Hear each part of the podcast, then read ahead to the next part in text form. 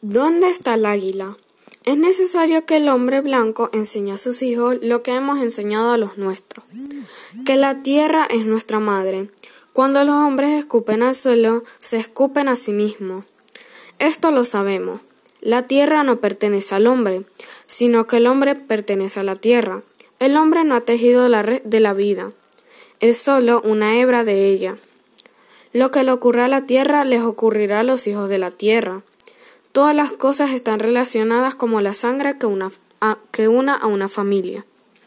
Sabemos algo que el hombre blanco tal vez descubra algún día, que nuestro Dios es su mismo Dios.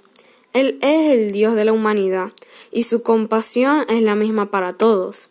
Esta tierra es preciosa para Él, y causarle daño es mostrar desprecio a su Creador. No comprendemos lo que será cuando los búfalos los búfalos hayan sido exterminados, cuando los caballos salvajes hayan sido domados, cuando los recónditos rincones de los bosques exhalen el olor a muchos hombres, y cuando la vista hacia las verdes colinas esté cerrada por un enjambre de alambres punzantes. ¿Dónde está el espeso bosque? Desapareció. ¿Dónde está el águila?